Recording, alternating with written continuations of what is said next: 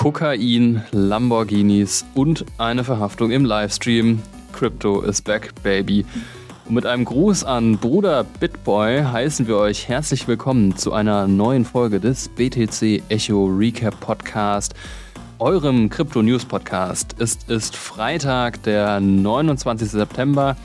Mein Name ist David Scheider, ich bin Redakteur bei BTC Echo und bei mir sitzt mein sehr gestresster Kollege Giacomo Mayhofer. Einmal tief durchatmen, Giacomo, wir schaffen das.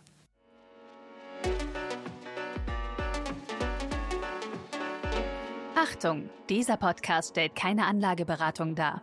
Alle Aussagen dienen lediglich der Information und spiegeln die persönlichen Meinungen unserer Redakteurinnen und Redakteure wider.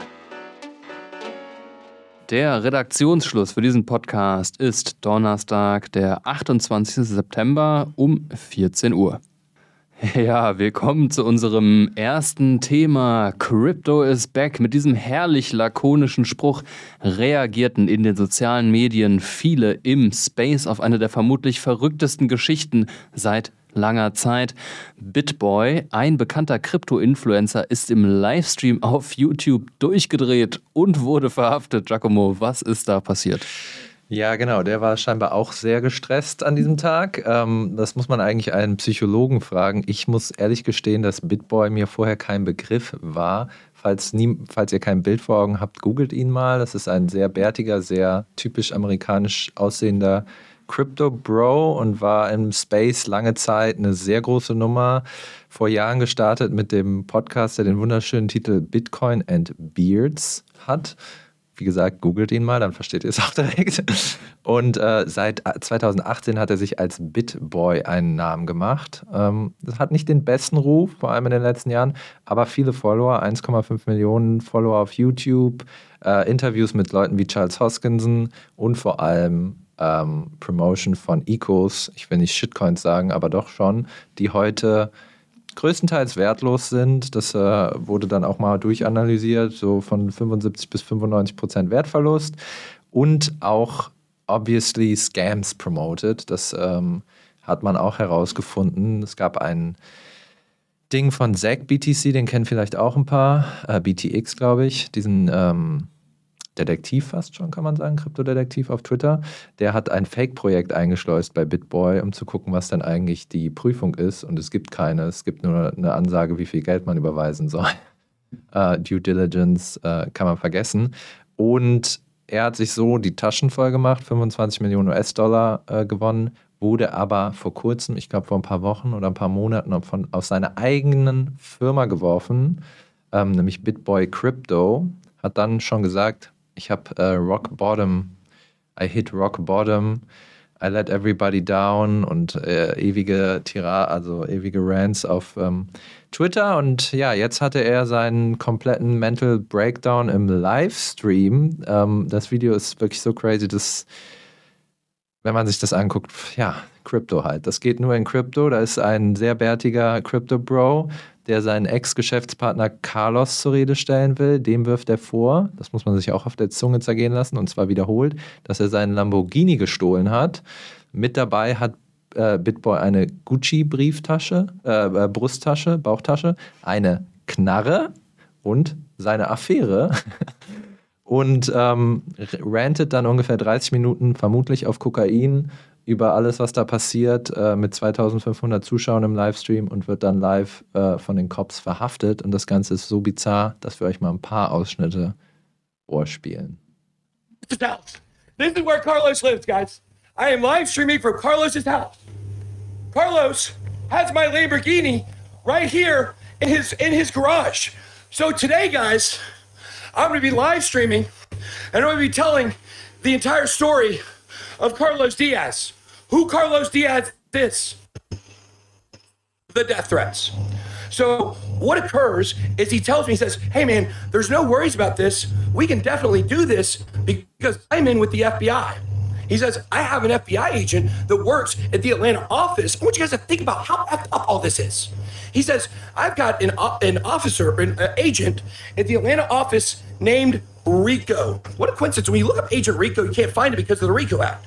So what occurs is Rico comes back and says, Man, this is a bad guy, this Ben Dot Uh, he's he's lived in like nine houses in in five years. He's a bag. Nobody would ever invest money with this guy, but he knows where he is. Carlos tells me he's going to go out there to solve the bin East problem. Okay, now what does that mean? I don't know what that means. All I know is we're trying to negotiate. But he takes it into his here come the police, guys. Here come the police. Here come the police. Here they are. Here they are. Ja, ihr hört Here's es the police. schon, jetzt ist äh, die Polizei im Here's Anmarsch. the police. Police are here, guys. So we'll have to talk to him here in a second. Here's the point. He goes out there. He doesn't even go out there. He pays someone to take pictures in front of Ben Dottie's house. Okay, and then he tells them, "I better hurry up quickly here." He told me he went out there and roughed up Ben Dottie's, fought him and beat him up, and Maxine Waters, a politician, told him to kill Ben Dottie's with a fentanyl syringe. Ich check gar nicht, aber irgendwie geht es um Hey, Fentanyl. guys. Hey, how's it going? Hey, do me a favor. Ach, super, wenn die Polizei kommt, erstmal sagen, hey, how's it going? God. Here. Es wird noch. No, I do not. Okay. I do not. I have one in my vehicle. I do not have a weapon on me. Okay. Okay. Do me a favor. Take out your whatever. Fanny pack. Uh, uh, I'm sorry, I reached too fast. I'm sorry. Take out your Sorry. Okay. Put your phone down. Okay. Put the Okay. phone down. Okay. I'll put the phone down. Schnelle Bewegung, äh, Alright, okay, wenn die alright. Polizei da ist in den USA, nie eine gute Idee. Put the fanny pack down. Okay. What's going on? What's going on? This man inside of this house. Actually, he's gonna check you real quick. Yeah, absolutely. I just, just a weapon. I'm sorry. I, I have a. Uh, okay. Okay. Okay. Yep. No weapons. No Where in the car is your gun? It's in the back seat. Back seat. Yep. Is anybody else in the car? Also scheinbar hatte Bitboy eine Waffe dabei, die war aber im Auto Oh. und in dem Auto ist aber noch eine Person. Ja, warte Ja. mal. Okay. Let's. Uh. Who's in your car? Where's my car?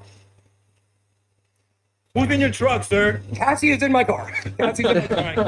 Cassie's in my truck. My wife knows that we're here. By the way, she knows we came to do this. But my wife is aware. So we're live. Cassie ist seine Affäre. We, we got about 2,500 people watching. So Cassie is a girl I had an affair with. She's involved in the situation with me and this guy here. My wife knows. Uh, we were just at my daughter's tennis match. Cassie and I have came over here because this man is Come extorting me. He's Come over here. Come over here. he's death threatening me. He stole my Lamborghini. My Lamborghini is in his garage right now. All right, get on. Ja, was ist dein Eindruck, David? Ja, ich lieb's, da ist alles dabei, äh, warum man im Crypto-Space unterwegs ist. Äh, es geht um Erpressung, um scammy Altcoin-Projekte, um Männer mit Bart, die äh, mit Waffengewalt ihren Lamborghini freipressen wollen. Also was will man mehr? Ja, man muss dazu noch sagen, so verrückt und amüsant das alles ist, hat das Ganze auch eine tragische Komponente, zumindest laut Bitboy. Ähm, er hat sich auf Twitter ähm, gemeldet im Nachgang und behauptet, er sei nicht auf Kokain, sondern er habe PTSD und sei Opfer von Cyberbullying, was so weit gehe, dass er fast schon in den Suizid getrieben wurde. Ähm, es fällt mir halt sehr schwer, irgendwas davon zu glauben, nachdem ich mich mit ihm beschäftigt habe und dieses Video gesehen habe. Ähm, ja, und ich frage mich, wie das weitergehen soll. Also es wird wahrscheinlich nicht die letzte Nummer gewesen sein. Ja, mal schauen, äh, wer letzten Endes den Lamborghini zugesprochen bekommt. Das ist das Wichtigste. Das ist das Wichtigste. ja. Genau, kommen wir zu etwas ernsteren Menschen, und zwar Gary Gensler. Die SEC unter seiner Ägide steht wie keine andere Behörde auf der Welt für Kryptoskeptizismus. Das Video, was wir gerade vielleicht gesehen haben, könnte auch erklären, warum. Nicht nur sperrt sie sich seit Jahren gegen einen Bitcoin-ETF, mit den Klagen gegen Coinbase und Binance hat sie gezeigt, dass sie am liebsten überhaupt keine Kryptoindustrie im Land der unbegrenzten Möglichkeiten sehen will. Nun wurden die Fristen für die Zulassung mehrerer Bitcoin-Spot-ETFs abermals verschoben. Um welche ETFs geht es denn, David? Genau, also die Liste der eingereichten Anträge für die Zulassung eines Bitcoin Spot ETFs, da haben wir im Podcast auch schon ganz oft drüber geredet. Es gibt ja schon Bitcoin ETFs, aber das sind eben Bitcoin Futures ETFs, also noch eben nicht der große Wurf. Man rechnet eben damit, dass irgendwann auch so ein Bitcoin Spot ETF zugelassen wird von der SEC, aber erstmal ist es so, dass die Behörde die Fristen für zwei ETFs verschoben hat und dabei geht es Einmal um den ARK Invest 21 Shares Bitcoin ETF. ARK Invest ist euch wahrscheinlich auch ein Begriff. Die Firma ähm, von Katie Wood ist das. Und den Global X Bitcoin Trust. Ähm, ja, beides eben so Indexfondsprodukte auf Bitcoin-Basis. Und die neuen Deadlines für die Zu- oder Absage der ETFs sind jetzt am 10. Januar. Das gilt für den ARK Invest. Und am 21. November dieses Jahres, das gilt für den Global X. Und wichtig dazu zu sagen ist, dass der 10. Januar eben die letzte und vierte Frist für den ARK Invest Bitcoin ETF ist. Das heißt, dann muss sich die SEC wirklich entscheiden, dann kann sie die Deadline nicht weiter verschieben. Und das hat relativ große Welle gemacht, dass ähm, diese News kam am Mittwoch, äh, denn normalerweise verschiebt die SEC die Deadline erst, wenn die Frist von davor sozusagen abgelaufen ist. Das war in dem Fall nicht so, sondern die Fristen wurden eben schon früher verschoben. Okay, woran liegt das?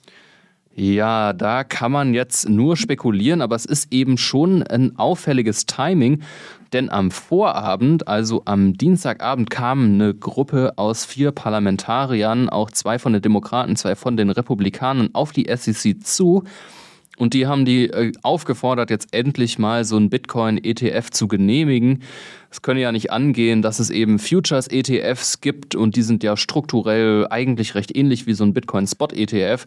Und äh, man hat dann eben sehr direkt die SEC aufgefordert, die jetzt endlich zu genehmen, denn es gäbe ja keinen Grund, weiter inkonsistent zu sein. Und das Ganze deckt sich auch mit der Ansicht eines Gerichts, das ähm, schon vor einem Monat entschieden hat, dass die SEC den Antrag von Grayscale auf die Zulassung eines Bitcoin-Spot-ETFs nicht einfach so hätte abschmettern können. Und darauf beziehen sich die Parlamentarier auch. Mhm. Meinst du, Gary Gensler kann den Widerstand noch lange aufrechterhalten? Ja, das ist eine gute Frage. Es wird ja schon eine Weile an Genslers Stuhl gesägt, beziehungsweise da sprechen wir auch noch gleich drüber. Gibt es da so ja, zwei Lager, äh, ganz klassische Aufteilung, Demokraten und Republikaner. Republikaner halten von Genslers restriktivem Kurs eben nicht so viel und die Demokraten sind eigentlich sehr dankbar, weil die mögen Krypto ja eh nicht und äh, die Gründe haben wir gerade anhand von Bitboy gesehen. Natürlich gibt es auch seriöse Krypto-Projekte, mm, aber Gensler hat sich so ein bisschen zur Aufgabe gemacht, einen sehr, sehr restriktiven Kurs zu fahren. Und der hat ja auch, ähm, also es ist ja nicht nur so, dass er alle Spot-ETFs bisher abgeblasen hat, der hat ja auch Klagen gegen Coinbase und ähm, Binance eingereicht. Gensler hatte am Mittwoch, dem 27. September, ja auch einen Auftritt im US-Kongress. Gab es da spannende Erkenntnisse? Ja, da gab es spannende Erkenntnisse. So ist es nämlich. Gary Gensler, der SEC-Chef, äh, muss sich in regelmäßigen Abständen eben den Fragen von US-Parlamentarierinnen und Parlamentariern stellen. Und da ist dieses Bipartisan-Split, also so diese wirklich krasse Demarkationslinie, wie man jetzt zu dem steht, ähm, ziemlich gut zum Vorschein gekommen. Denn die äh, Republikaner in Form von dem Vorsitzenden Patrick McHenry unter anderem haben den ziemlich gegrillt. Und ähm, Patrick McHenry lässt sich da zitieren, dass Zitat, unser Geduldsfaden immer dünner wird. Die SEC steht nicht über dem Gesetz. Sie muss den Kongress in seiner Aufsichtspflicht unterstützen. Lassen Sie mich eines klar sagen, ich will nicht der erste Vorsitzende sein, der einem SEC-Vorsitzenden eine Anordnung durch den Kongress erteilen muss. Wir erwarten Ihre Kooperation. Entweder machen wir es auf die leichte oder auf die harte Tour. Zitat Ende. Also schon eine krasse Ansage da an den äh, SEC-Vorsitzenden. Es geht in dem Fall nicht um Bitcoin-ETFs, sondern um Dokumente, die unbeantwortet geblieben sind, also Anfragen an die SEC, die wurden äh, so noch nicht beantwortet. Entweder machen wir es auf die leichte oder die harte Tour. Das klingt schon fast wie Bruce Willis in Stirb langsam. Ja. Also, das ist so richtig amerikanisch. Okay, ich würde gerne sehen, was die harte Tour dann ist. Aber ähm, Das kann ich dir sagen. Die- Der wird halt verpflichtet, die äh, zu beantworten. Das ist einfach, ähm, wow, ja, ist halt irgendwie so eine rechtliche Nummer, die die dann ziehen können. richtig hart. Ja, echt halt richtig hart. Ja. ähm, hat sich Gary Gensler denn auch zu Bitcoin oder den ETFs geäußert? Hat er, ja. Also ähm, nochmal ganz ähm, entscheidend war ja die Frage darum, wie wird denn Bitcoin eigentlich definiert? Also ist Bitcoin ein Wertpapier oder ist es eine Commodity? Auch im Vergleich zu anderen Kryptowährungen, weil bei Ethereum und Co. ist sich Gensler ja relativ sicher, dass es eben Wertpapiere sind. Ähm, bei Bitcoin eben nicht. Und ähm, McHenry hat ihn ganz konkret gefragt, ist Bitcoin für Sie ein Wertpapier? Und Genslers Antwort, Zitat, die Kriterien des Howey-Tests finden bei Bitcoin keine Anwendung. Es ist kein Wertpapier. Also nochmal Bestätigung. Bitcoin ist keine Security, unterliegt deswegen auch nicht den Regularien, ähm, wie man eben eine Security verkaufen darf. Das ist ja so Börsen wie Coinbase zum Beispiel zum Verhängnis geworden, weil Gensler der Ansicht war, dass viele Altcoins Securities eben sind. Und deswegen äh, sind dann Coinbase und Binance illegale äh, Wertpapierbörsen. Das ist ja das ganze Argument. Wären das jetzt Bitcoin-Only-Börsen, könnte er das nicht ziehen. Auf der anderen Seite hat er auch nicht gesagt, was Bitcoin jetzt eigentlich ist. Also er hat nur eine negative Definition gegeben, hat gesagt, was es nicht ist. Und aber ob es jetzt eine Digital Commodity ist, wie viele denken, wissen wir im Prinzip immer noch nicht so genau. Wie standen die Demokraten zu Gensler? Ja, die Demokraten teilen ja so ein bisschen Genslers kryptokritischen Kurs und unterstützen ihn da auch und denken, also viele haben dann auch gesagt, ja, äh, Krypto ist halt einfach viel Scam und es gäbe eben keinen Sektor, wo das so äh, weit verbreitet ist, dass Projekte eben scammy sind. Und deswegen stehen die zu dem und der wurde ja auch von Biden eben berufen von der Administration und Biden ist jetzt auch nicht der größte äh, Krypto-Fan und ähm, zum Beispiel die Co-Vorsitzende dieses Ausschusses, Maxine Waters, äh, wird mit dem folgenden Satz zitiert. Für mich sieht es so aus, dass dieser Sektor massiv gegen Gesetze verstößt und Investoren ausnimmt und dem ja, schloss sich Gensler an, Zitat, es handelt sich um einen Bereich, der mit Betrug und Manipulation durchseucht ist. Wir sind gewissermaßen ein Polizist auf Streife, sagt er. Muss ich wieder auf St äh, an Stirb langsam denken. Ja. Ich kann ihm nicht ganz widersprechen, muss ich ehrlich sagen. Jetzt nach meinen anderthalb Jahren hier als Crypto Reporter. Ähm, manchmal sage ich auch, äh, ich habe das Gefühl, ich bin mehr Crime Reporter als alles andere. Also Ja, es ist definitiv so. Also wir haben es gerade gesehen. Es ist einfach viel Unfug dabei, aber müsste dann nicht ein, eine Börsenaufsicht eben die Spreu vom Weizen trennen? Man kann ja auch Investorinnen und Investoren nur so weit ähm, vor sich selber schützen. Also es muss ja legitime Projekte geben, weil dieser Drang zu investieren, der ist ja offensichtlich da. Und wenn Leute eben nicht hören wollen, dann werden sie fühlen müssen. Aber klar, wenn es irgendwie ähm, Projekte gibt, die ganz klar gegen Gesetze verstoßen, dann kann man, glaube ich, nichts dagegen haben, dass die verboten werden. Aber es erklärt halt nicht, wieso dann ein Bitcoin-ETF nicht genehmigt wird, wenn für Gary Gensler ganz klar ist, dass das eben kein Wertpapier ist und ähm, alle Antragsteller da auch alle äh, Voraussetzungen für erfüllen, dann ist das, kann man schon argumentieren, ein Stück weit Schikane. Kommen wir von den USA nach Europa. Die US-Kryptobörse Kraken konnte hier auf dem Kontinent einige Erfolge erzielen.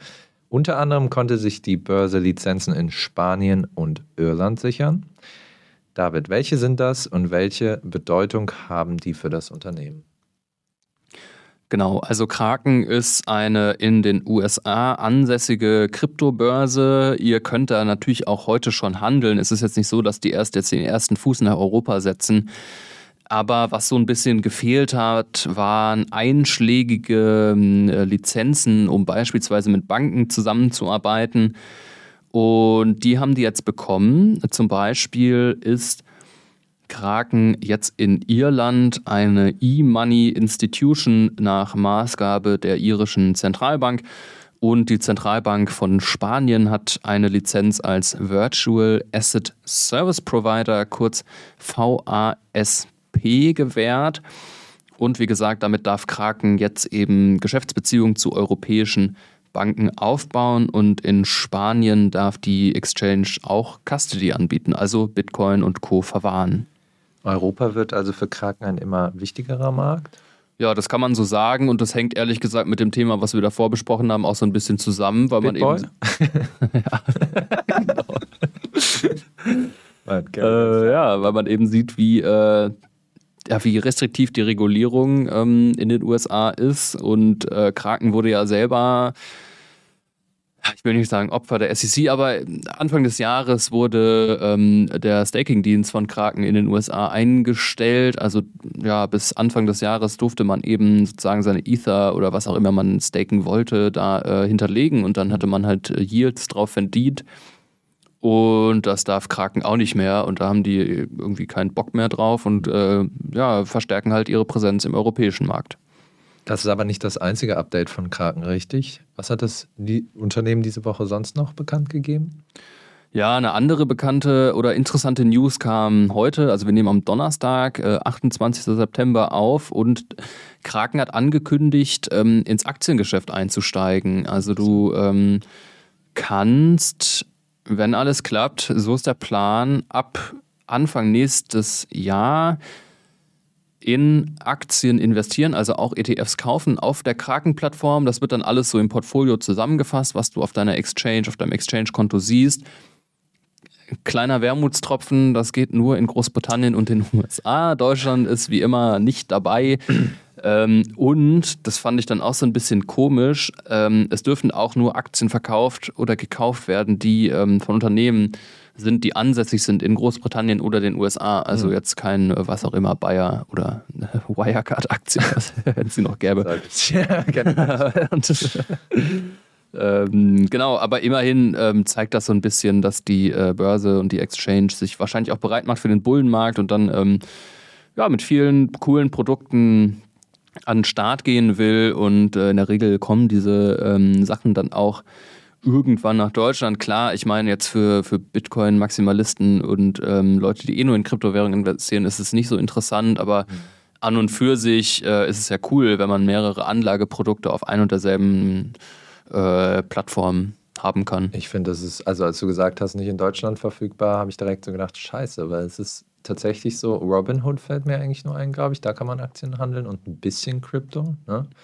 Ja, bei Trade Republic kann man auch beides handeln. Auf der anderen, wobei bei Trade Angebot Republic hast du halt keine physischen Coins.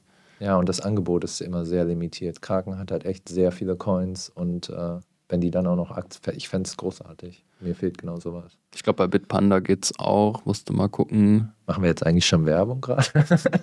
Nö, also überhaupt nicht. Ja. Bitpanda habe ich nie ausprobiert, muss ich, ja. muss ich vielleicht noch machen. Ja, genau. Ja, und ähm, ähm, in Wyoming wollen sie einen Custody-Ableger äh, installieren, also dass sie dann auch Verwahrgeschäfte anbieten können. Ich weiß gerade gar nicht, wo die Coins von Kragen aktuell liegen. Wahrscheinlich haben sie auch so einen Drittanbieter. Ja, also äh, viele News rund um Kraken. Okay, gut. Ja, ich würde sagen, damit ist der Stand der Dinge in Kryptoland hinreichend erörtert. Oder was meinst du? Definitiv, ja. Definitiv, ja. ja, und eben sollten die Bitcoin-Bullen Recht behalten und die SEC genehmigt tatsächlich eben Anfang des kommenden Jahres, weil dann endet ja die letzte Deadline zum Beispiel für den ARK Invest ETF. Ähm, dann habt ihr eben jetzt die einmalige Chance, dieses Ereignis zu frontrunnen und die großen Player akkumulieren auf jeden Fall, was das Zeug hält. Wir haben ja letzte Woche auch über die Hashrate das Alltime High der Hashrate gesprochen und ähm, BlackRock und Co. kaufen nachweislich auch viele Coins aktuell, natürlich no financial advice an dieser Stelle. Aber es sind schon spannende Entwicklungen und irgendwann, da bin ich ganz sicher, wird der Bitcoin ETF kommen. Und ihr, liebe Zuhörerinnen und Zuhörer, könnt uns wie immer helfen, wenn ihr diesen Podcast in eurer App, zum Beispiel bei Spotify oder Apple Podcasts oder wo auch immer ihr sonst Podcasts hört, abonniert. Mm, Das erhöht unsere Sichtbarkeit und letztlich kommen so mehr Menschen in den Cryptospace, worum ja, wovon ja wieder alle profitieren. Falls ihr uns schreiben wollt, könnt ihr das natürlich auch tun unter podcast.btc-echo.de. Und in diesem Sinne, macht es gut, genießt das Wochenende und wir hören uns wieder in sieben Tagen.